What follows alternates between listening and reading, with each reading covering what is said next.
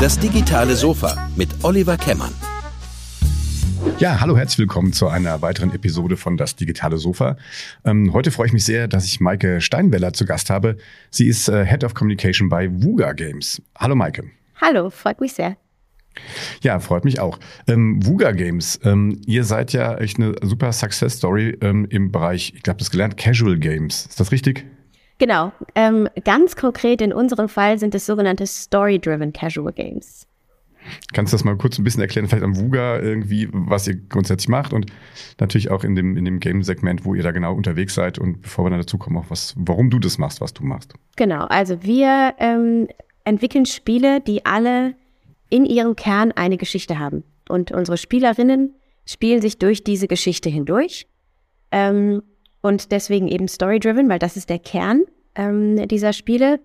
Und ähm, ja, uns ist äh, wichtig, dass wir, dass wir viele aufregende Geschichten erzählen können, ähm, wo die, wo die Spielerinnen tatsächlich so ein bisschen ja so richtig tief eintauchen ähm, in diese Welten ähm, und auch so das wirklich empfinden, dass sie, dass sie quasi die, die Geschichte auch weitertreiben und, und richtig miterleben können. Ähm, in unserem Fall, also jetzt beispielsweise mit unserem erfolgreichsten Spiel, das heißt June's Journey, ähm, geht es um eine, eine weibliche Protagonistin, die heißt June und die, ähm, ja, die entwickelt sich so zu einer Hobbydetektivin, um den Tod ihrer Schwester aufzuklären. Und genau, und das, ähm, das machen wir seit vielen, vielen Jahren. June's Journey tatsächlich ist seit über fünf Jahren ähm, live ähm, und da gibt es jede Woche neuen Content. Also das ist so ein bisschen wie so eine, wie so eine Never-Ending Seifenoper, ähm, wie man die aus dem Fernsehen kennt, ähm, wo jede Woche ein neues Kapitel dazu kommt, aber inzwischen auch ähm, regelmäßig neue große Features, ähm, viel neuer allgemeiner Content, den die Spielerinnen äh, entdecken können. Und so, ja, so bleibt das immer spannend über viele, viele Jahre. Und diese Casual Games, die, die, äh, was, was für eine Zielgruppe äh, spielt die und in welchem Kontext? Das kommt tatsächlich ganz aufs Spiel an. In unserem Fall, ähm, also June's Journey ist ein sogenanntes Hidden Object Game. Das heißt, ähm, ja, auf Deutsch würde man wahrscheinlich sagen Wimmelbild spielen. Ähm, und durch die Art der Geschichte, die wir erzählen, ähm, sind unsere Spielerinnen tatsächlich, und deswegen sage ich auch immer bewusst Spielerinnen, ähm, maßgeblich weiblich, also über 80 Prozent ähm, der User sind weiblich und älter, als man so denken würde. Also ganz viele Leute haben heute noch bei Computerspielen im Kopf irgendwie den 18- bis 25-jährigen Teen, äh, nicht, nicht Teenager, aber ähm, jungen Mann, der vor seiner Konsole sitzt und zockt. Ähm, in unserem Fall sind es tatsächlich Frauen, die älter sind als 45. Ähm, wichtigster Markt für uns sind die USA, gefolgt von Europa. Und ähm, grundsätzlich, diese Casual Games sind ja erstmal kostenlos, ne? Das heißt, also, vielleicht kannst du ein bisschen mal das Geschäftsmodell erklären, weil ihr verdient ja da auch ähm, ordentlich Geld mit. Genau, genau. Unsere Spiele sind kostenlos, also man kann sie kostenlos ähm, downloaden ähm, auf den verschiedenen Plattformen. Ähm, und dann verdienen wir Geld über zwei Wege. Ähm, zum einen durch sogenannte In-App-Käufe. Das heißt, man kann im Spiel zusätzliche Dekorationen kaufen oder ähm, auch mal Timer ähm, beschleunigen. Ähm, also genau, verschiedene Möglichkeiten, wie man da im Spiel Geld ausgeben kann. Und dann ähm, über sogenannte ähm, In-Game-Ads, beziehungsweise in unserem Fall Rewarded Videos. Das heißt, ähm, der User schaut sich ein, ein Video an und bekommt dafür im Gegenzug ähm, ein Reward, also also nicht in-game ähm, äh, Dinge, die ihn irgendwie weiterbringen, die ihm helfen, extra Deko oder so. Und genau, diese zwei Monetarisierungswege haben wir im Prinzip. Ja, ähm, du bist schon relativ lange bei der Firma, richtig? Ja, äh, seit über zehn Jahren tatsächlich. Wow. Vielleicht kannst du ein bisschen erzählen, weil das ist ja, ist eigentlich auch eine ganz, ganz interessante äh, Unternehmensgeschichte eigentlich. Und du bist ja schon zum Großteil der Zeit dabei. Also vielleicht kannst du ein bisschen erzählen, wann, wo kommt Vuga her, wann wurdet ihr äh, von wem gegründet und was ist auf dem Weg passiert? Viel. genau. Ähm, gegründet, gegründet wurden wir 2009. Ähm, damals als Unternehmen für Facebook-Spiele. Da gab es noch keine ähm, Smartphone- und Mobile-Games, ähm, sondern wir haben tatsächlich angefangen auf Facebook, ähm, damals auch noch teilweise StudiVZ, ähm, und haben ja, Casual Games entwickelt für eine ganz, ganz breite Masse. Ähm, und das war von Anfang an relativ erfolgreich, weil wir zu Beginn eine der wenigen Firmen waren, die das überhaupt nur gemacht haben. Ähm, damals war, sind die im Prinzip noch organisch, organisch gewachsen. Ähm, und ähm, ja, das, das ist, ja, war im Prinzip so ein bisschen ein Selbstläufer. Und ähm, dann waren wir einfach wahnsinnig erfolgreich. Dann sind wir 2013, glaube ich, ähm, auf die mobilen Plattformen gegangen und haben die ersten ähm, Apps entwickelt, also unsere Spiele im Prinzip auf die mobilen Plattformen portiert. Ähm, und das war immer noch sehr erfolgreich. Ähm, und irgendwann, ich glaube, das war so 2014, 2015, ja, haben wir, haben wir uns dann fast so ein bisschen verzettelt und haben alle möglichen Genres ausprobiert ähm, und ja, versucht irgendwie so auf allen Hochzeiten gleichzeitig zu tanzen. Und das hat nicht funktioniert.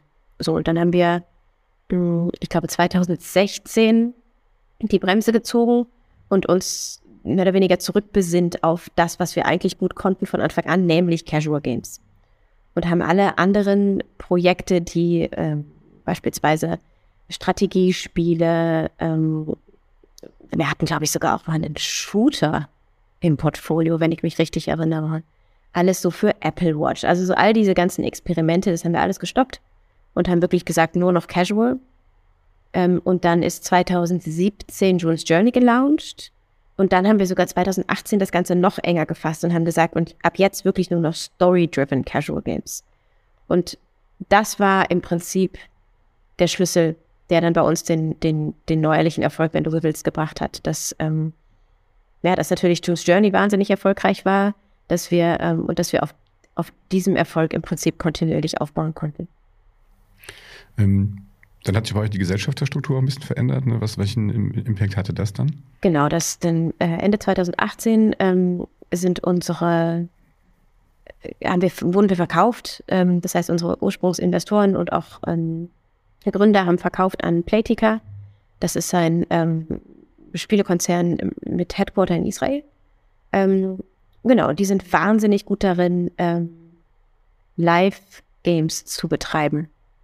Also haben, da, da konnten wir irre viel lernen, was ja so diese, dieses, diese kontinuierliche Entwicklung und Verbesserung eines Live-Games angeht. Und das ist natürlich jetzt in unserem Fall von June's Journey, was zu dem Zeitpunkt etwas älter war als ein Jahr, war das, ähm, war das super, weil wir einfach, ähm, ja, jetzt auf über fünf Jahre Jules Journey zurückblicken, ähm, das Spiel nach wie vor äh, kontinuierlich wächst ähm, und wir einfach sehen, wie viel Potenzial das hat und wie, ja, wie viele Möglichkeiten wir da noch haben, das auch äh, noch, weiß ich nicht, weitere fünf oder zehn Jahre ähm, am Markt haben zu können und den Spielerinnen halt immer wieder irgendwie tolle neue Sachen ähm, zu bieten. Ja, sehr cool. Also einfach mal nur so ein, magst du Umsatzzahlen mal nennen, einfach, dass man da vielleicht da draußen, ich glaube, viele haben gar keine Vorstellung, was man mit solchen vermeintlich ja kleinen Spielchen überhaupt äh, für Umsätze generieren kann. Genau, also wir haben tatsächlich letztes Jahr im September ähm, hat June's Journey einen irren Milestone erreicht oder Meilenstein erreicht, ähm, in dem wir da quasi ähm, 500 Millionen Dollar Lifetime-Umsatz gemacht haben zu dem Zeitpunkt mit diesem Spiel. Also es ist schon ähm, und, ja einfach die, die, die schieren Zahl an, an Downloads weltweit, ähm, das ist schon äh, beeindruckend, ja. Wahnsinn. Also muss ich sagen, als ich das gelesen habe, irgendwie stand natürlich auch ein Handelsblatt, ne? Ähm, ist ja irre. Also hätte ich also nicht gedacht, ne? Das finde ich total spannend. Also schön, dass wir jetzt mal über sowas reden. Ja, aber wenn, du dir, einfach, wenn du dir einfach überlegst, ne, ähm, weiß ich nicht, wenn du U-Bahn fährst oder so und dir überlegst, wie viele Leute heutzutage einfach das Handy kurz mal rausnehmen und ein bisschen spielen, ähm, das ist halt einfach die Mehrheit. Und dadurch, ähm, ja, hast du eben auf der ganzen Welt ähm, äh, Leute, die irgendwie in irgendeiner Form irgendein Mobile-Spiel auf dem Handy spielen. Und so ist das dann möglich. Ja. Mobile Games sind tatsächlich ja, auch ein größerer Markt inzwischen als Ka Konsolenspiele, zum Beispiel. Weil der Zugang einfacher ist. Genau, weil du einfach, genau, du hast es in deiner Tasche, du kannst ähm, mal eben schnell ein bisschen spielen und dann steckst du es wieder weg. Du musst jetzt nicht ähm, irgendwie zwei, drei Stunden freiräumen, um zu Hause vor deiner Konsole zu sitzen. Du hast das Equipment hast du eh schon. Und dann ist der Zugang eben wahnsinnig leichter.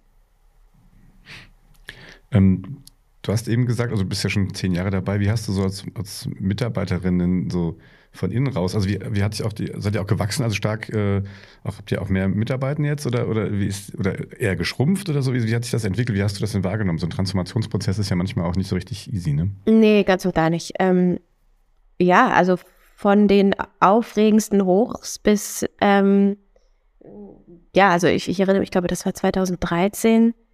Da waren wir so auf der Erfolgswelle und dann kam die Kanzlerin zu Besuch und dann kam damals noch ähm, Wowereit als Berliner Bürgermeister zu Besuch. Also das war wirklich so eine Welle, wo wir gesagt haben, ja, ne, wir sind hier irgendwie on top of the world. Ähm, und dann aber 2016 die erste Runde Entlassungen. So, das ist dann das andere Extrem. Ähm, das erdet extrem, natürlich. Ähm, vor allem, weil das ja wirklich, ähm, ja, weil man auch so gemerkt hat, wie viel, wie sehr das wie sehr das alle beschäftigt hat. Und ähm, wie, wie, wie schmerzhaft sowas dann natürlich auch ist, ne? Wenn du dann, du bist Gründer geführt und ähm, merkst halt, ja, wie, wie leid das irgendwie allen tut. Ähm, das ist natürlich nicht schön, aber aus jeder dieser Entwicklungen und Veränderungsprozesse nimmst du natürlich wahnsinnig viel mit und, und lernst, lernst daraus, es dann beim nächsten Mal hoffentlich besser zu machen. Und ähm, ja. Wie, wie haben sich denn eure, also wie, wie viele äh, Mitarbeiter äh, innen seid ihr denn heute aktuell? Ah, etwas über 300. Und was war so das Max? Also wie war die Entlastung? Also war das, war die mal signifikant mehr oder ist das auf so einem Niveau geblieben? Nee, das, ähm, das ist immer so, ich glaube, das, das Maximum, was wir mal hatten, waren 350 und wir sind immer so zwischen 250 und 350 ähm, äh, hin und her gewandert das war auch so eine Sache, die, die wir für uns so gelernt haben, ist so, dass reines Personalwachstum ist halt einfach nicht alles. Ne? Also du, du musst halt schon sehen, dass du, dass du nachhaltig wächst als Firma und ähm, ja, und auch, auch überlegen, für welche Bereiche welche Skills wann gebraucht werden. Ja. Das ist eine spannende Überleitung, die eine schöne Brücke, die du schlägst. Was, ähm, was für Menschen arbeiten bei euch? Also sind das alles nur Entwickler oder äh, wie, wie stelle ich mir das vor? Sitzen im Keller bei euch ganz viele Nerds, die äh, so mit Pizzaschachteln, wie man sich das also vorstellt? Da, genau, dieses Vorurteil hatte ich auch ganz zu Beginn, ist aber nicht so. Also ähm, in den Spieleteams selbst sind eigentlich sechs verschiedene ähm, Disziplinen vertreten. Ja, du hast in jedem Spieleteam ähm, die Engineers natürlich, du hast Game Designer, du hast Artists, du hast ähm, Writer, die die Geschichte schreiben. Und dann hast du Producer, die dafür sorgen, dass das Projekt ähm, quasi äh, Zeitpläne einhält und äh, vernünftig organisiert ist. Und du hast Produktmanager, die sich quasi um das Produkt kümmern aus einer Game Economy Sicht, wenn du so willst. Ähm, so, die arbeiten innerhalb eines Teams und jedes Team hat tatsächlich diese sechs Disziplin Disziplinen immer an Bord. Ähm, und dann brauchst du aber natürlich ähm, für drumherum sozusagen auch noch ähm, Supporting Teams. Ja, also das, unser Publishing Team hat Produktmarketing an Bord, Performance Marketing an Bord, ähm, äh, Customer Care, äh, Community Management, also so die, die ganzen Publishing-Themen, äh, aber dann natürlich ähm, eine Buchhaltung, eine Rechtsabteilung, eine Personalabteilung, Kommunikation, also so die, die klassischen Unternehmen. Also es ist wirklich ein kunterbunter Haufen an Menschen. Ähm, wir haben, ich glaube, über 55 Nationen an Bord aktuell, also auch wirklich aus der ganzen Welt. Ähm, und sind ein sehr, sehr, sehr diverses Team, was sicherlich auch extrem wichtig ist für die Art der Spiele, die wir machen. Dass wir eben Geschichten erzählen, wo sich jeder irgendwie drin wiederfinden kann. Kannst du das vielleicht noch ein bisschen nochmal ähm, aufschlüsseln? Das heißt also divers, also ihr seid, ihr seid international. Ähm, ist das so eine Man's World eigentlich, diese Spieleszene? Äh, auf Entwicklerseite meinst du, ja. Ähm, Grundsätzlich, du hast jetzt explizit darauf hingewiesen, eben so, dass, dass gerade viele Frauen euer Spiel spielen. Schlägt sich das quasi auch im Team dann nieder? Also, oder ist das, ja, ist bei das uns egal? schon tatsächlich. Also wir haben einen Frauenanteil von etwas über 40 Prozent. Das ist ähm, relativ selten noch in der Spielebranche.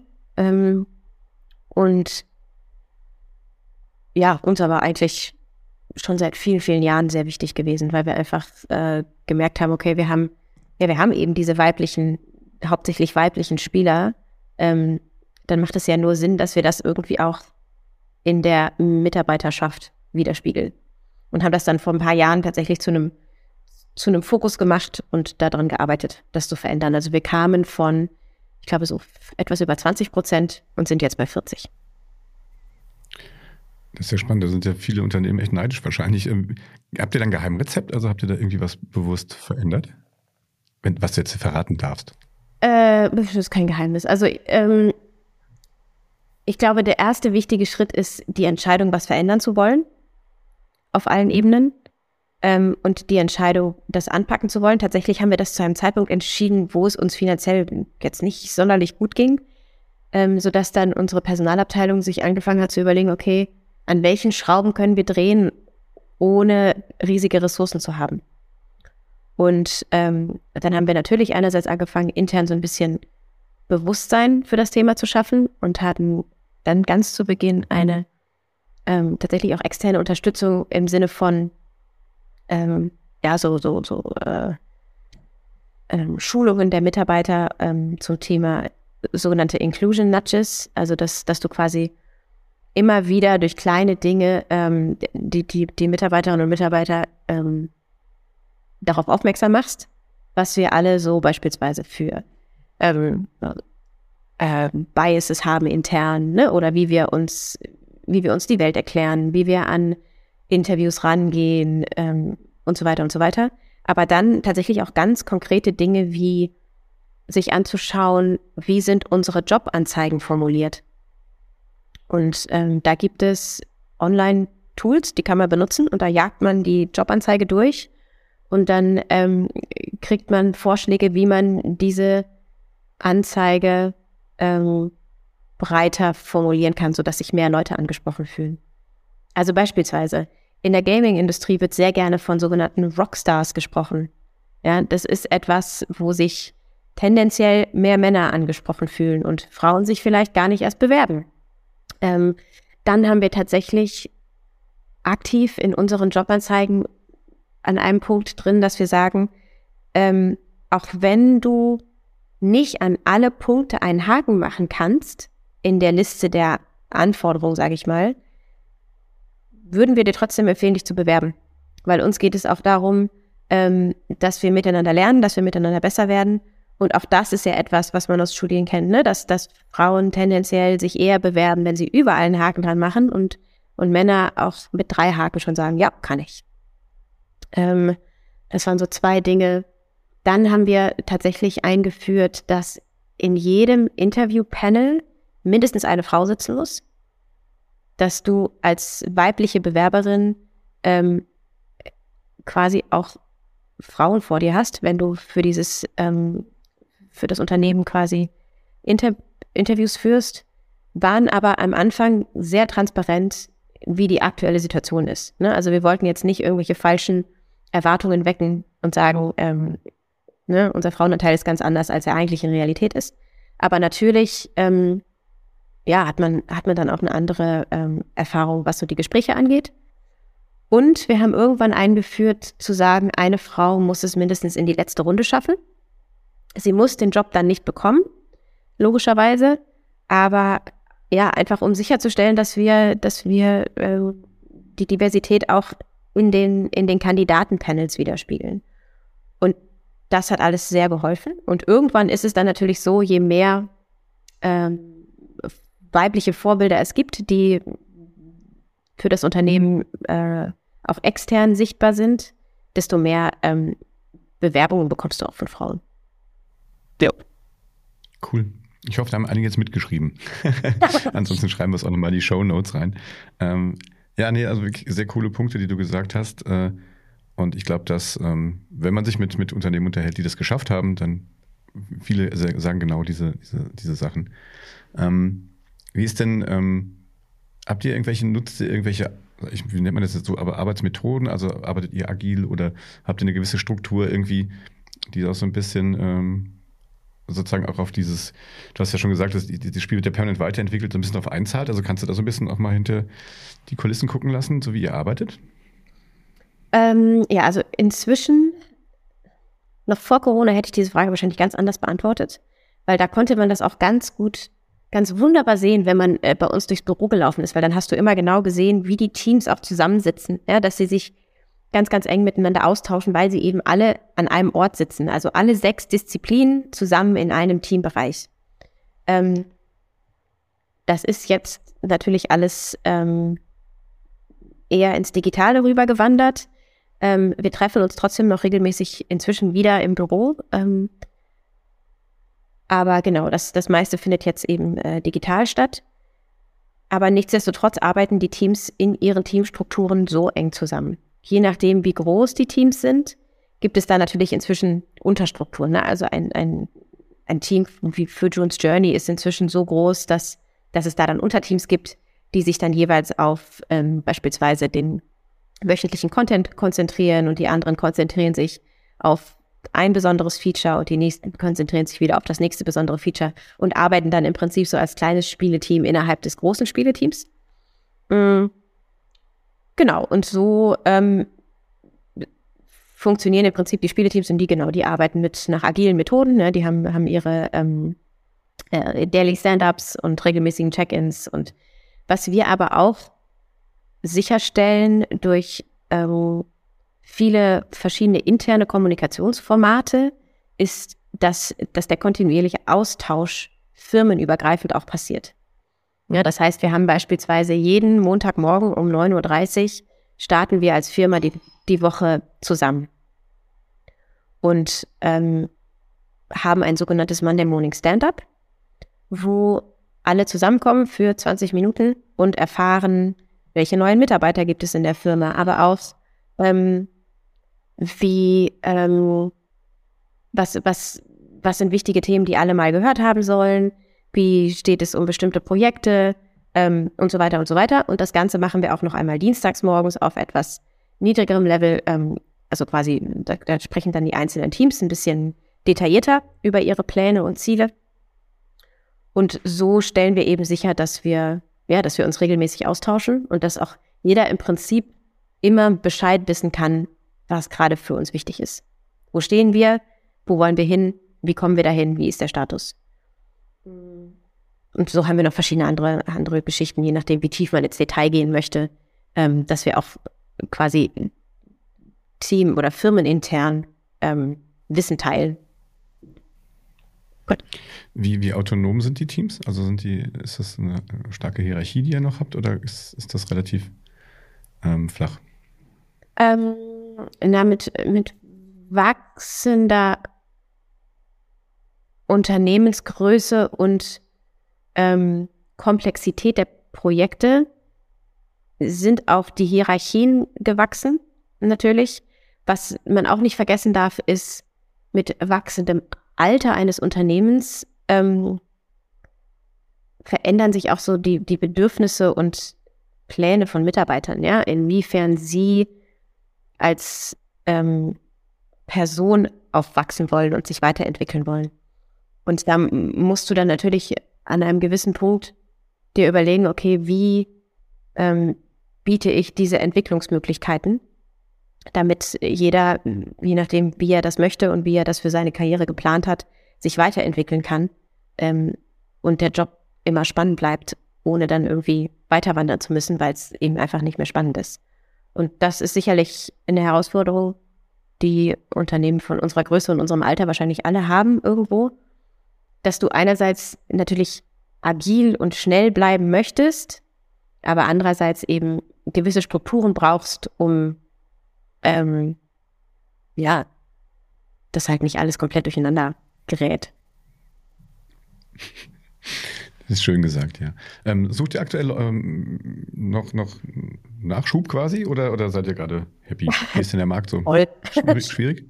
ähm, ja, auch da glaube ich, ähm, liegt das natürlich auch immer so ein bisschen an der an dem, also Status, wo sich das Unternehmen gerade befindet. Ähm, weil je senioriger die Leute sind, die man so sucht, desto schwieriger wird es natürlich. Ne? Und ähm, ja, das ja, kommt, kommt wirklich ähm, ganz auf die Rollen an, die da, die da zu besetzen sind. Aber ähm, es ist nicht leicht. Ganz klar. Gut, also alle, die da draußen zuhören, die jetzt Bock haben, in die Spiele, in der Spielebranche bei euch zu arbeiten, die sollen nicht einfach anrufen, oder? Absolut. Bitte. Alles klar. Reicht, wenn Sie dir eine E-Mail schreiben. Wenn du jetzt auf die Zukunft der Spielebranche so guckst oder auch vielleicht auch gerade der Casual Games, was, was sind so die nächsten, die nächsten Sachen, die da so kommen oder wo, wo, wenn du das verraten darfst, wo guckt ihr so ein bisschen drauf? Also was, was passiert in Zukunft?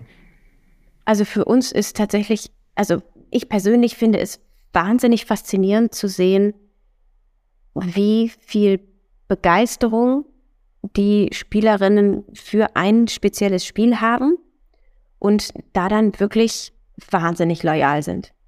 Also das, das sehen wir dann beispielsweise auch manchmal, wir haben ja teilweise ganz, ganz alte YouTube-Videos noch von ganz, ganz alten Spielen online, ähm, wo viele, viele Jahre später immer noch so der Wunsch kommt, können wir dieses Spiel bitte, bitte, bitte, bitte wiederbringen.